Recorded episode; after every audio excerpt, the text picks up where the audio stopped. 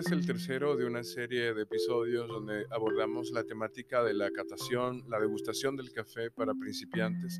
cómo iniciarse, con tal de ayudarte a entrar en este mundo sin ningún tipo de prejuicios. Es bueno aclarar que algunas personas tienen dificultades para identificar sabores debido a la limitación o impedimento fisiológico. El NHS estima que alrededor de 6.000 personas sufren de anosmia congénita o la pérdida del olfato en el Reino Unido. Las investigaciones sugieren que alrededor del 4% de estas personas también tendrán ageusia, que es también pérdida del gusto. Los impedimentos, estas incapacidades, estas debilidades más comunes para la degustación son las tienen mucho que ver con el estilo de vida, eh, por ejemplo, con comer alimentos con regularidad que sean salados, beber eh, bebidas azucaradas o carbonatadas, fumar, por ejemplo. Algunos de los mejores catadores, y esto es muy altamente conocido, se escabullen de las salas de catación de vez en cuando para tomarse, fumarse un cigarrillo. Esto afecta considerablemente sus capacidades para distinguir aromas y sabores. Uno de los elementos más importantes cuando hablamos de catación es el equilibrio, así que no lo subestimes, es un parámetro muy importante. Por ejemplo, describimos a una persona que se dedica a la catación de vinos o de café, muy bien, mucha gente los considera que son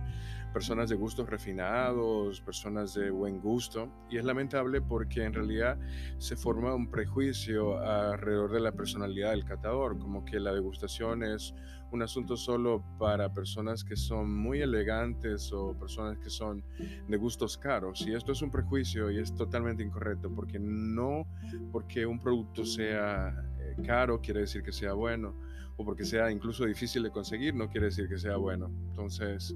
hay mucho etnovismo también, una cultura sobre la pretensión del conocimiento que se va formando alrededor del tema del café y específicamente en catadores, baristas o gente que trabaja como nosotros con café de especialidad de la tercera ola. Es muy fácil caer en esa trampa. El café, como muchas bebidas, se define en realidad su calidad en base a la relación que tienen los distintos sabores que la gente puede identificar en él. Y eso se constituye en una noción de equilibrio que lamentablemente no está tan definida para la mayoría de la gente. En la bebida, como la comida, algunos cócteles, el buen equilibrio es la armonía entre los cuatro gustos básicos. Cuando hablamos de café, el tema es un poco más Em, diferente, porque por ejemplo, dependiendo de dónde venga un café o de su variedad, su origen, su proceso, hay cualidades que ya van a ser un poco diferentes a otras. En el caso de los cafés que son de proceso mieludo, por ejemplo, van a tender siempre a ser más suaves y dulces y probablemente a ser más equilibrados que los cafés lavados. Esto no quiere decir que uno sea mejor que otro en la catación, pero medirlos con el mismo estándar también es un problema y no entender que el equilibrio de ambos va a ser diferente es otro. El equilibrio nos habla sobre la relación que tienen el gusto, el sabor, eh, los aromas en sí, como por ejemplo la acidez no compite contra el cuerpo del café, que es el peso que tiene en la boca.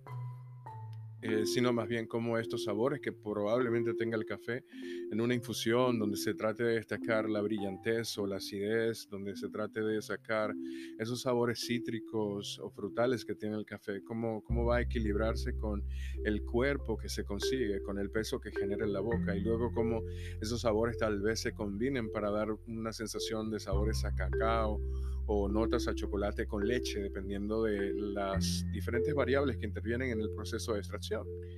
Entonces, cuando analizamos todo esto, en realidad es complejo, pero no es demasiado, es simplemente no eh, tener demasiados preceptos estáticos a la hora de evaluar café, esto tampoco ayuda, eh, sino que amplificar la experiencia. Y finalmente, yo te recomendaría que expreses una preferencia si bien el gusto y el sabor del café pueden no ser necesariamente subjetivos, no hay una explicación para el placer personal. No hay una presión para que te gusten cosas de una forma X, por ejemplo, los cafés de mayor calidad. O, de hecho, eh, si tú aprecias unos cafés que sean no tan buenos, pero que realmente te gusten tanto, pues tienes que expresar esta preferencia, porque de la manera en la que nos hacemos conscientes de cómo nuestros gustos personales definen lo que nosotros percibimos del café, menos estos gustos personales van a influir a la hora de uno hacer eh, un juicio de valor justo de un café X. O sea, aprender a saber qué es el gusto de uno versus cuál es la calidad de ese café es también muy importante.